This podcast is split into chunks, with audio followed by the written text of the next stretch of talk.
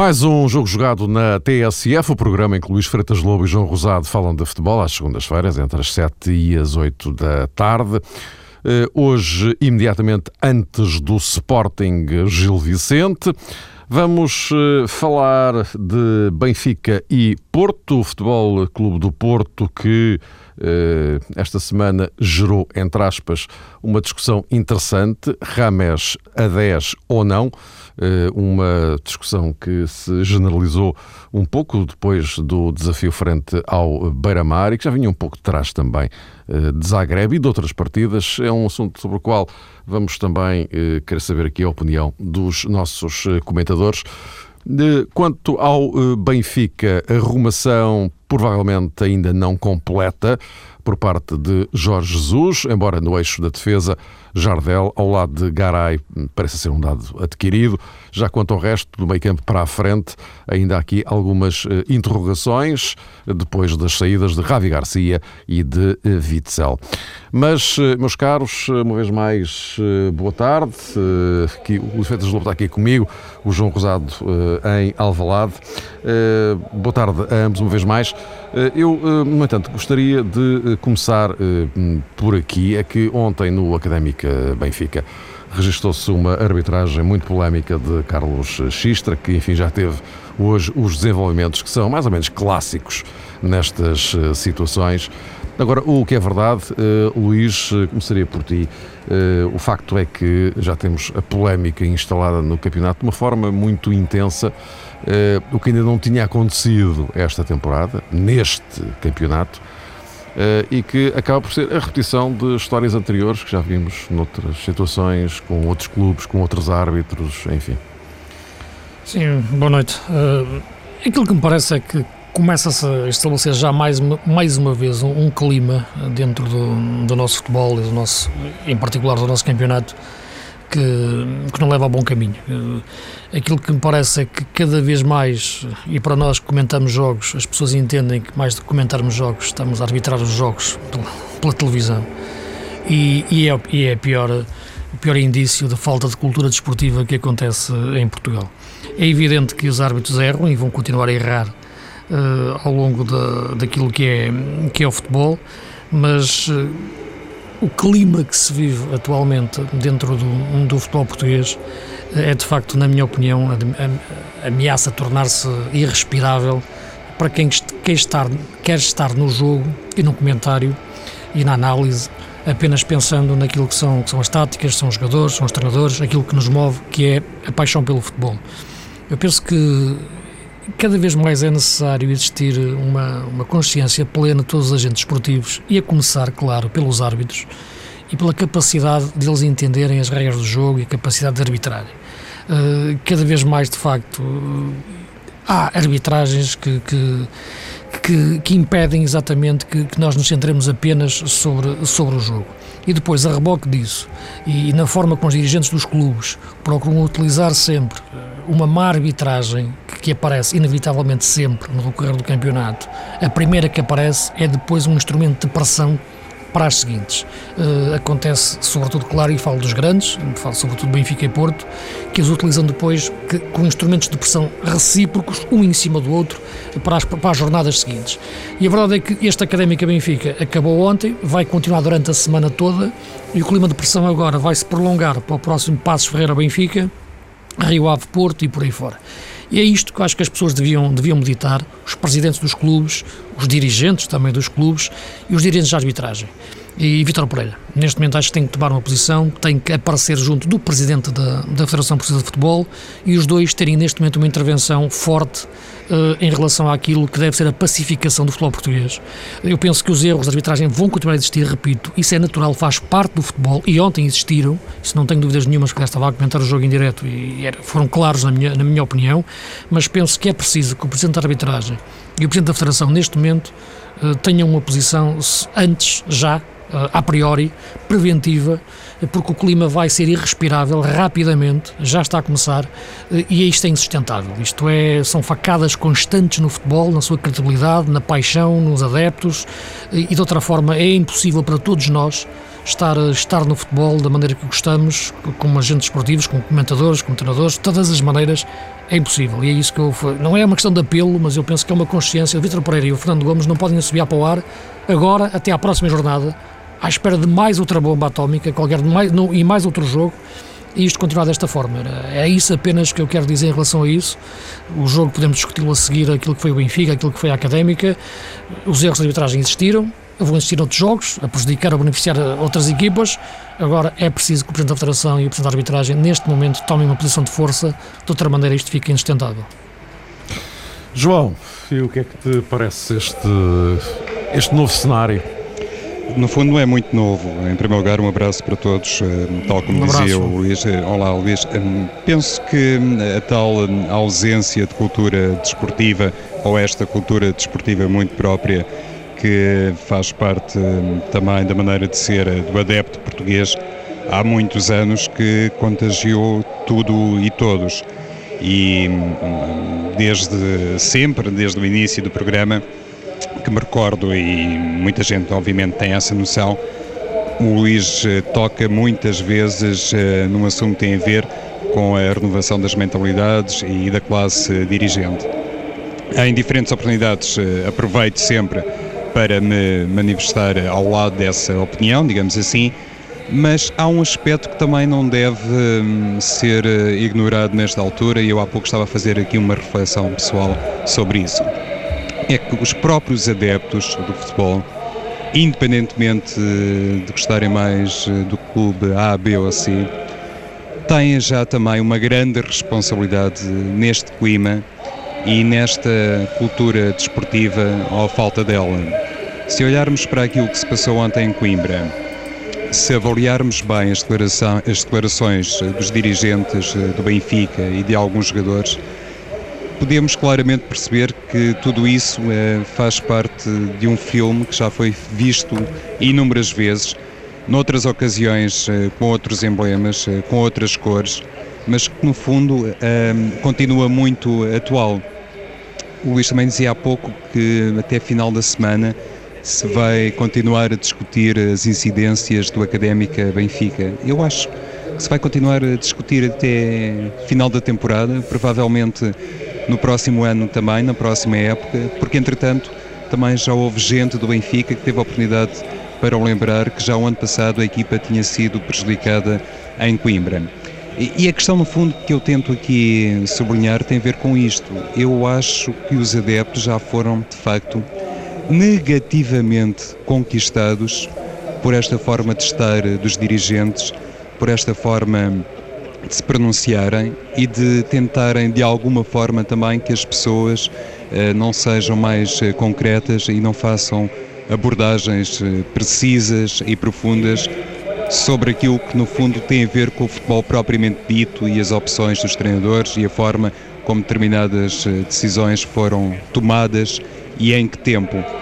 Porque os dirigentes sabem que encontram um eco e todo aquele discurso, no fundo, marginal, acaba por colher junto dos simpatizantes. Isso, francamente, é aquilo que mais me entristece. Acho que é aquilo que é mais eh, negativo. E se olharmos também para a forma como, há muito tempo, não é de agora, todo este hum, circo mediático está montado, percebe-se que os clubes têm muito interesse, de facto, em determinadas eh, situações mais polémicas que ajudam sempre a explicar depois erros clamorosos eh, de gestão desportiva. E o adepto do futebol, neste caso o adepto do Benfica, penso eu, que está sempre muito mais receptivo a escutar determinadas pessoas que falam sobre os erros de arbitragem do que propriamente outras que têm uma visão imparcial das coisas, que se preocupam em discutir o futebol e que, em vez, por exemplo, de discutirem os erros que foram óbvios eh, de Carlos Sistra, eh, se calhar discutem mais os erros de Pedro Emanuel, ou o mérito que teve Pedro Emanuel, o mérito que teve Jorge Jesus, os erros que cometeu o treinador do Benfica e os falhanços, eu diria, inacreditáveis de alguns jogadores do Benfica que perderam, sobretudo na fase inicial do jogo, oportunidades poderiam de facto ter contribuído para hoje estarmos a falar do Académica Benfica noutros moldes, mas não, já estamos a começar a falar do jogo com base em toda a polémica que se gerou depois. A tal a revolução, renovação, de que fala tantas vezes o Luís Freitas Lobo dos dirigentes, poderá ela também arrastar os adeptos para um novo posicionamento, para uma nova conduta, uma maneira mais uh, desportiva de ver as coisas? É uma, é uma pergunta que eu lanço, mas uh, se o Mário agora me perguntasse qual era a minha opinião sobre isso, a minha resposta num primeiro momento, confesso, seria muito pouco otimista. Bom, meus caros, vamos eh, já agora, aproveitando o balanço do Académica Benfica e depois desta uh, introdução, uh, falar uh, do Benfica, da forma como o Jorge Jesus tem estado a tentar arrumar a equipa, arranjar uma definição para um, um 11 depois da, das saídas do Ravi Garcia e do, um, e do Witzel. Eh, sendo que eh, esta ausência prolongada do Luizão obrigou à entrada do, do Jardel. Uh, Garay com outro papel uh, no eixo da, da, defesa do Benfica, mas do meio campo para a frente é que parece que as coisas não estão ainda totalmente resolvidas, embora num ou noutro caso pareça evidente que já há posições definidas, estou pensando em Matites, por exemplo, não é? Uh, mas gostava de saber, obviamente, a vossa opinião em relação a isto, a todo este processo de transformação que começou em Glasgow, prosseguiu ontem em Coimbra e, e não está encerrado, claramente. Luís, queres falar? Sim, aquela questão que me parece mais, mais delicada do ponto de vista tático, do equilíbrio, é a questão à frente, à frente da defesa, depois de Matites, qual é o segundo elemento, o segundo pivô, o lugar que era, que era de Witzel. Eh, o jogo de Glasgow teve umas características, o jogo de ontem da Académica teve outras, eh, sobretudo em termos de exigência tática ofensiva maior o jogo de ontem, mais defensiva, exigência tática o jogo de Glasgow. Nesse campo, a opção por, por Enzo Pérez acabou por ser uma opção, na minha opinião, interessante por parte do Jorge Jesus, eh, porque de todos os alas que ele tinha para poder adaptar àquela zona, visto que não quis recorrer ao tal, ao tal miúdo da equipa B que eu falava, o André Gomes, mas acho que vai mais tarde ou mais cedo entrar na equipa. Mas de todos os alas dizia, de facto, o Enzo Pérez é aquele talvez menos explosivo, é aquele ala que nós imaginamos menos a fazer piques, eh, como, como, como, como Sálvio, eventualmente, como, como Gaetano, até, até o Bruno César. E portanto, eu ao princípio. Uh, conseguia imaginar o Enzo Pérez não tanto a jogar naquela posição central, mas conseguia imaginá-lo pelas suas características de ser um jogador menos de piques, eh, menos de velocidade, imaginava-o a pensar naquela posição. Isto é, vejo o jogador com capacidade de aprender taticamente, pela cultura que tem, aquele lugar. E aquilo que me parece neste momento é que a preocupação dele é, sobretudo, não sair do sítio, isto é, ser aquilo que Witzel era, um equilibrador, à frente de, do, do, meio defensivo, antes Ravi, agora Matites, e atrás, do, eventualmente, do terceiro médio, se jogar Aymar, ou de um segundo avançado, Rodrigo. E, portanto, nesse ponto de vista, eu parece-me que o Enzo Pérez, de facto, fez dois bons jogos, isto é, ele consegue estar no sítio certo, eh, em termos, a equipa não fica desequilibrada a defender, e, portanto, aí ele está com essa preocupação, eu acho que foi nisso que o Jorge Jesus lhe bateu muito na cabeça, porque esse ponto era fundamental, ele estar bem colocado. Agora, falta o, o, outro ponto que é fundamental no Benfica, que é aquele lugar também ter de facto projeção ofensiva, ter capacidade de dar velocidade à transição, defesa-ataque, a sair com a bola, ter visão de jogo naquele, naquele lugar e ser capaz de colocar a equipa num, num ritmo de jogo mais alto e não depender tanto dos extremos e dos laterais para aumentar de velocidade. Isso ainda falta. Uh, no jogo de Glasgow não se notou tanto, foi um jogo mais de bolas divididas, mais de luta, mais de contenção. Agora, ontem, frente à Académica, o Benfica rápido esteve nos flancos, o Benfica lento esteve no centro. Uh, e Enzo Pérez não, não, não tem essa capacidade, mas é natural, está num momento de aprendizagem tática e vai passar muito por aquilo que ele conseguir uh, aumentar de ritmo de jogo para poder ou não jogar naquela posição de, de corpo inteiro. Acredito que em condições normais Cas Martins vai, vai ganhar o lugar quando estiver em condições, pelo menos acho que merece essa, essa, essa oportunidade, eh, e depois perceber eh, onde é que pode encaixar melhor a questão Aymar, que continua a entender que é o jogador que acende as luzes da equipa, eh, e em função disso também o vejo a jogar nessa posição onde jogou Enzo Pérez muitas vezes. Uh, João, tu uh, curiosamente uh, também colocaste, embora reconhecendo as qualidades do Enzo Pérez, também algumas reticências quanto a enfim, ser apresentado como chave para a resolução do, problema. Sim, é verdade, Mário. Não, não tem, como devem imaginar, uma espécie de embirração com Enzo Pérez, nem de perto nem de longe, até acho que é um jogador bastante válido em determinadas funções barra tarefas e há muito tempo também tenho a opinião que ele deve ser um jogador mais de corredor eh, central. O que eu acho, eh, sobretudo, estranho nestas eh, opções de Jorge Jesus, e de facto podemos alargar as considerações tomando como pano de fundo o jogo de Glasgow, é que hum, ele, no fundo, aposta num jogador, passou momentos complicados no Benfica. É, é verdade que depois acabou por recuperar o lugar no plantel mas numa fase ou numa altura em que não tem Luizão, não tem obviamente Xavi Garcia, Witzel, Jorge Jesus hum, não opta por jogadores com mais anos de casa e necessariamente também com um conhecimento mais eh, profundo e natural dos princípios de jogo da equipa. Carlos Martins e Pablo Aymar de vez em quando têm problemas físicos, eh, sim senhor, mas uh, penso que este voto de confiança de Jorge Jesus em Enzo Pérez uh, resulta mais de uma aposta pessoal que francamente não consigo vislumbrar os fundamentos da mesma. Enzo Pérez é um jogador, por outro lado, que ali ao lado de Matites, e também já se percebeu que não existem alternativas de vulto a Matites, lá está para o lugar eh, de Enzo Pérez, poderemos sempre falar em Carlos Martins e num segundo momento, talvez no próprio Pablo Aymar, mas no que toca a Matites é de facto um, um homem, eh, digamos, sem concorrência para a posição 6.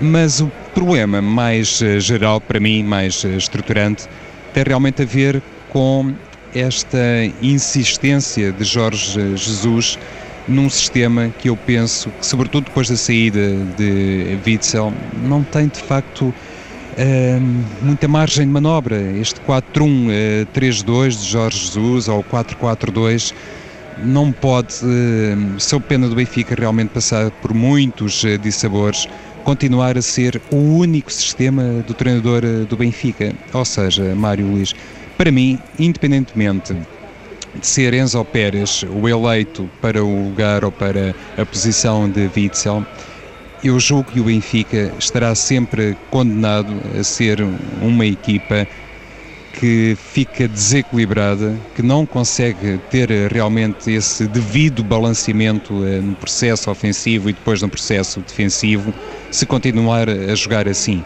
Uh, podemos imaginar Matites Carlos Martins, Matites Pablo Aymar, Matites Enzo Pérez, Matites Gaetan, Matites eh, Bruno César. Isto tem a ver com a estrutura. Não pode ser, uh, digamos que, um sistema válido para todos os contextos. E eu digo isto há muito tempo porque me parece que o Benfica já deveria ter, digamos que, um sistema alternativo, uh, muito mais oleado, muito mais testado e em condições, inclusivamente, de fazer face a determinadas situações de jogo na Liga dos Campeões.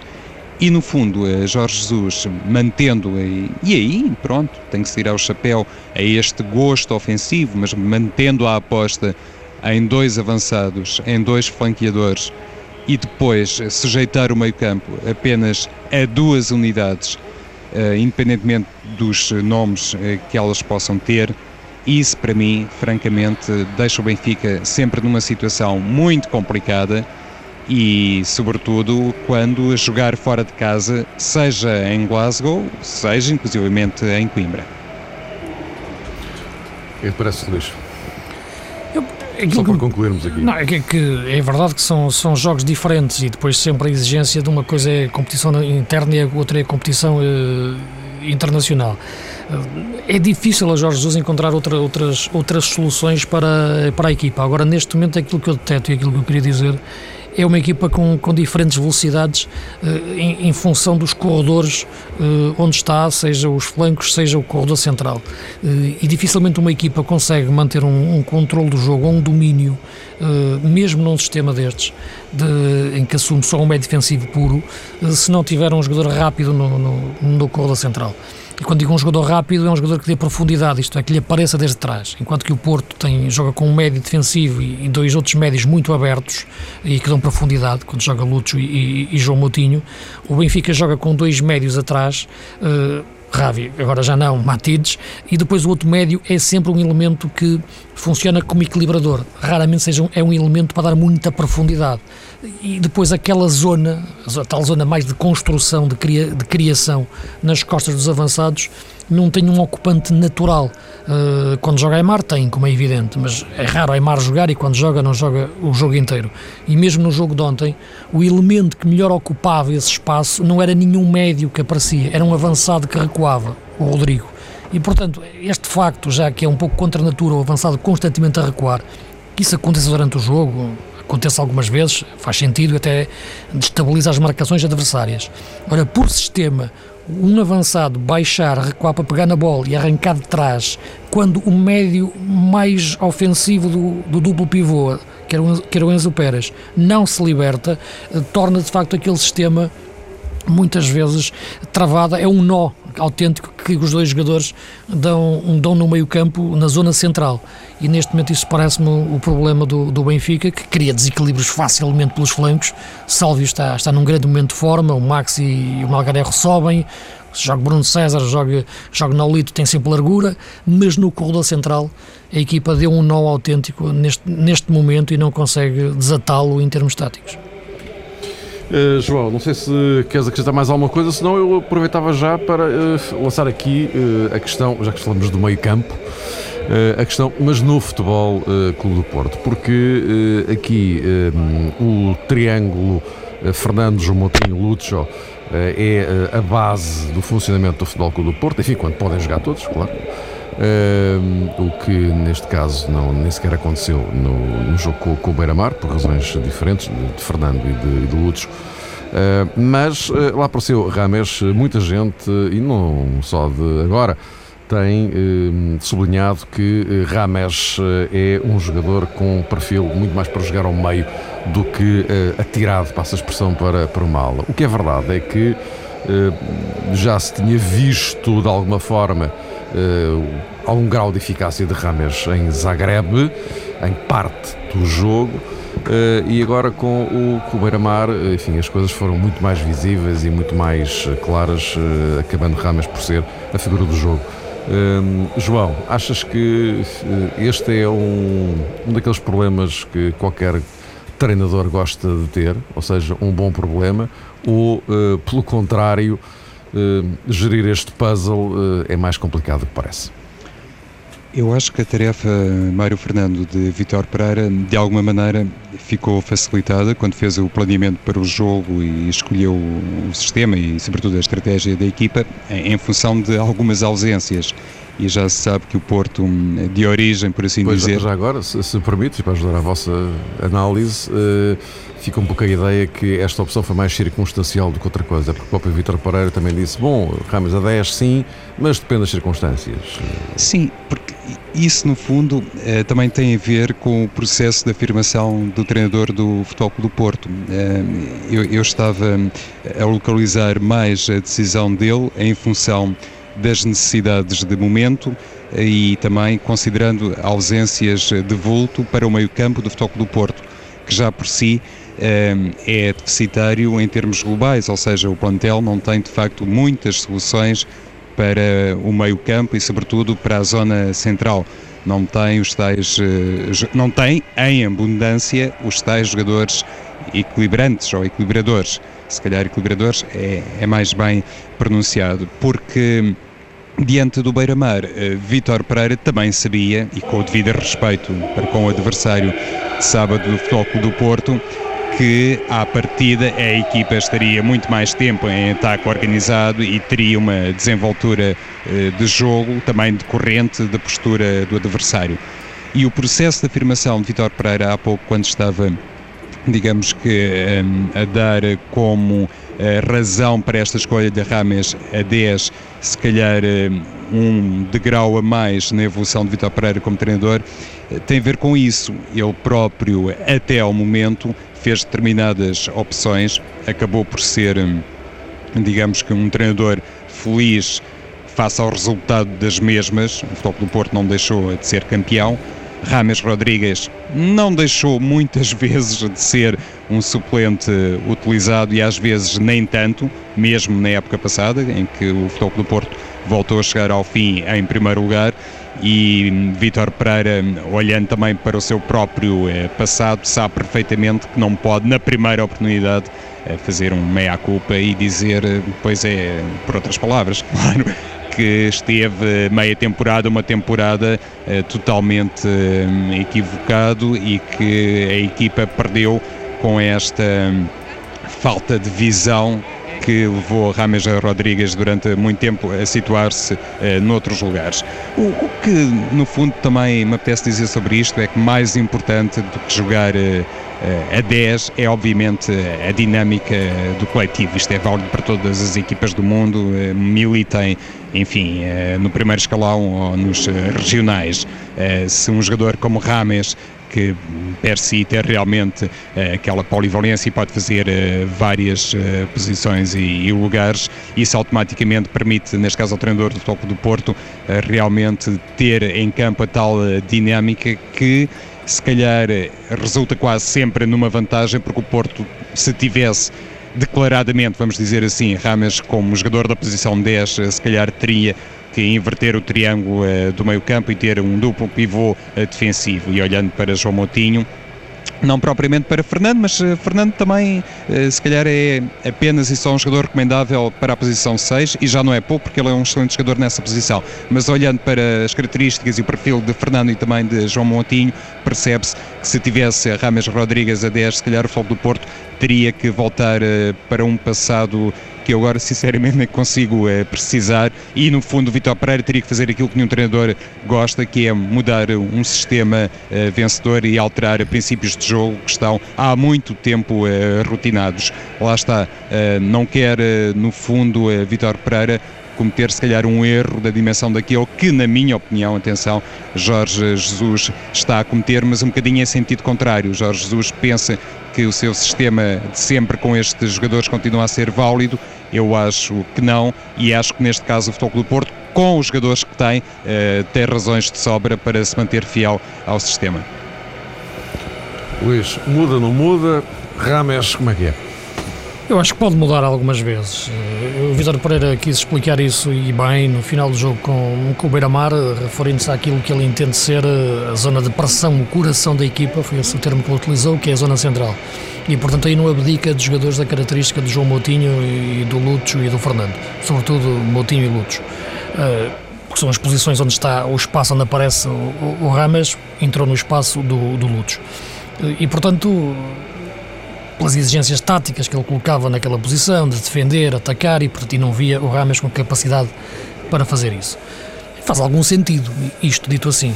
Uh, agora, como tese, quer dizer, parece-me demasiado redutor. Isto é, faz sentido especificamente para a realidade do Porto em 4-3-3, uh, com um médio atrás, como referia, e outros, outros dois médios abertos, eh, sendo eles Lúcio e Moutinho. Vai-se vai tirar Lúcio e Moutinho dali, não faz sentido, não é? Os jogadores daquele, daquele nível. Para, para a realidade específica do Porto, isto faz algum sentido como pensamento base.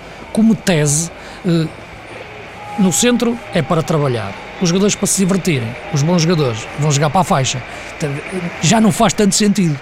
Mas é, é um dilema do futebol moderno. A maior parte do, do, dos criativos, para os treinadores atuais, acabam enfiados para, para um flanco.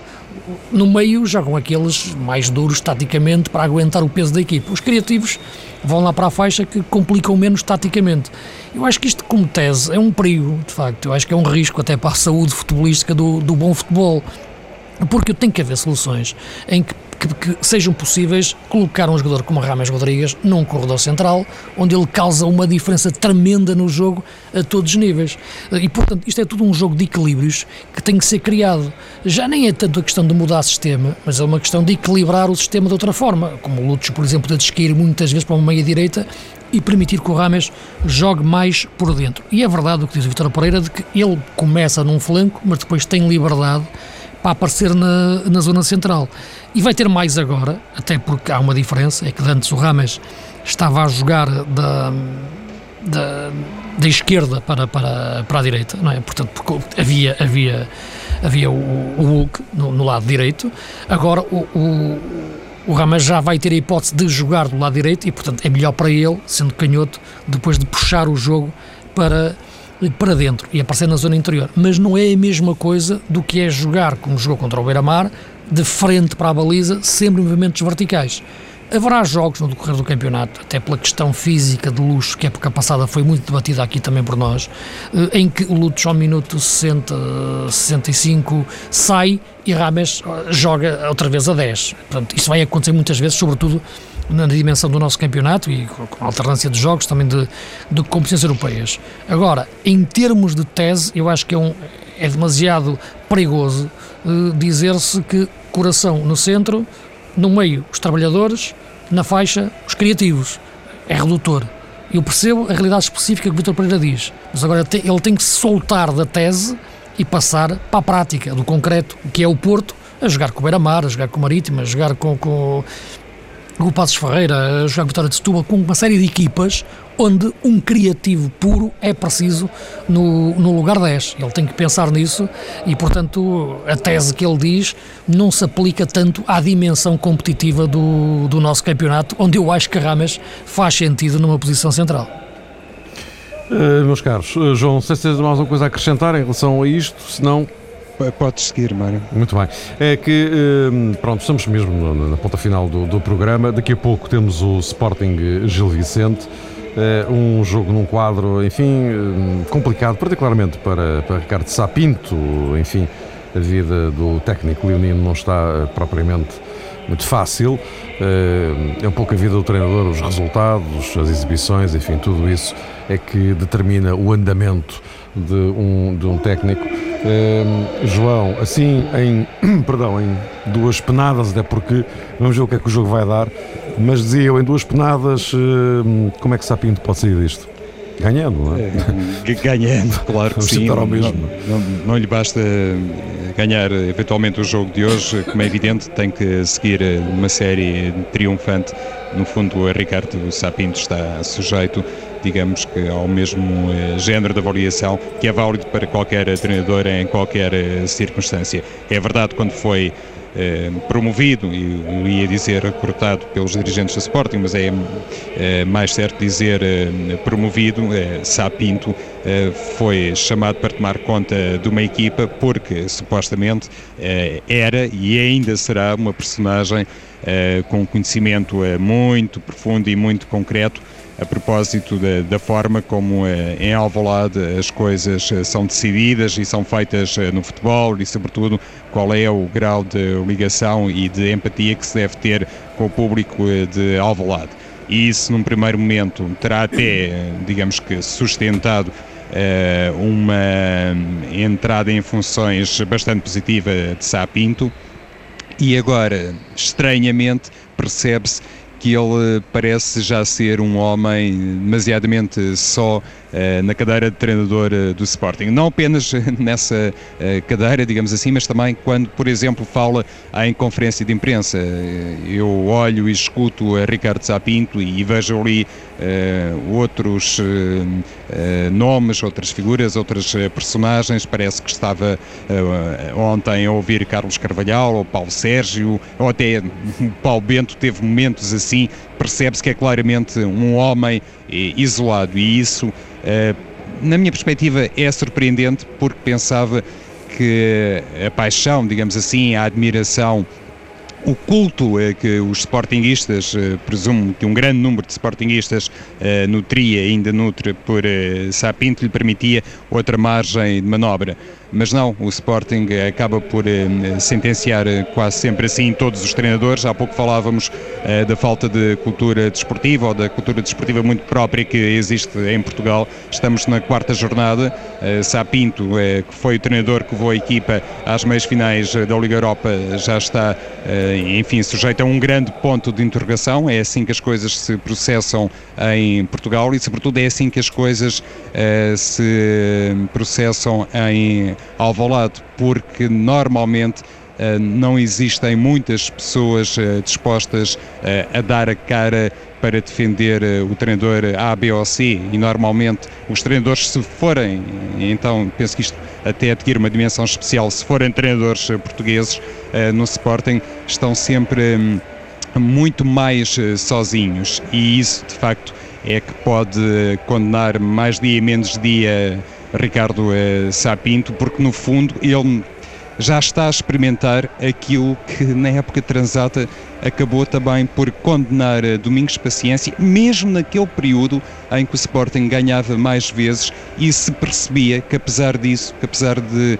uma série de bons resultados e de algumas exibições, eh, enfim, mais conseguidas do ponto de vista estético, Domingos Paciência eh, estava no limite e, era visto eh, no fundo como um, um quase um, um, intruso em Alvalade. Aparece sempre muita gente a falar do Sporting, a dar a cara pelo Sporting, mas poucos a defenderem o, o treinador que está em funções e penso que a partir daí só em circunstâncias muito especiais que eu não consigo vislumbrar no momento é que Sapinto pode de facto continuar a fazer o seu trabalho e, e, e sobretudo, dar asa a um processo de afirmação que noutros sítios é tolerável, mas que em Alvalade não, não tem realmente muitas pernas eh, para andar. Luís, para concluirmos então? Sim, muito rapidamente, temos pouco tempo. Eu vou deixar a análise mais, mais profunda daquilo que entendo do, do Sporting para a próxima semana. Agora estamos quase a começar um jogo, um jogo que eu acho que vai ter duas partes. A primeira parte já se disputou, que foi a conferência de imprensa do, do Sapinto, que a deu sozinho, com a sua equipa técnica, sem a presença de nenhum elemento da, da direção do Sporting, como, como o João também agora há pouco uh, referiu. Agora falta a segunda parte deste jogo, do Sapinto, que é ganhar ao Gil Vicente. Porque o primeiro ele já o ganhou, já os entalou, claramente. E estou-me a referir à direção do Sporting. Uh, agora, ganhar este jogo. E a partir daí, ele sim pode reforçar a sua posição e tirar margem de manobra àqueles que, que entendem que a solução para o Sporting é mais uma vez mudar de treinador. Já o disse em nome da coerência, uh, pegando naquilo que referi a época passada, quando o Domingos saiu, que foi um erro, já nem é questão do Domingos em si, é um erro de estratégia, de planeamento, ninguém pode planear uma época e depois ao fim de algumas jornadas despedir um treinador, agora muito menos, ainda por cima o Sapinto renovou a época passada, uh, e agora, ao fim de quatro jogos, sair. Portanto, eu acho que ele ganhou a primeira parte deste jogo na conferência de imprensa uh, e agora falta-lhe ganhar a segunda parte deste jogo, que são estes 90 minutos. E a partir daí veremos qual é a margem de manobra que tem a direção do Sporting perante Sapinto. Vamos esperar então, perdão, vamos esperar então e para a semana que nos encontramos. Luís, João, até cá.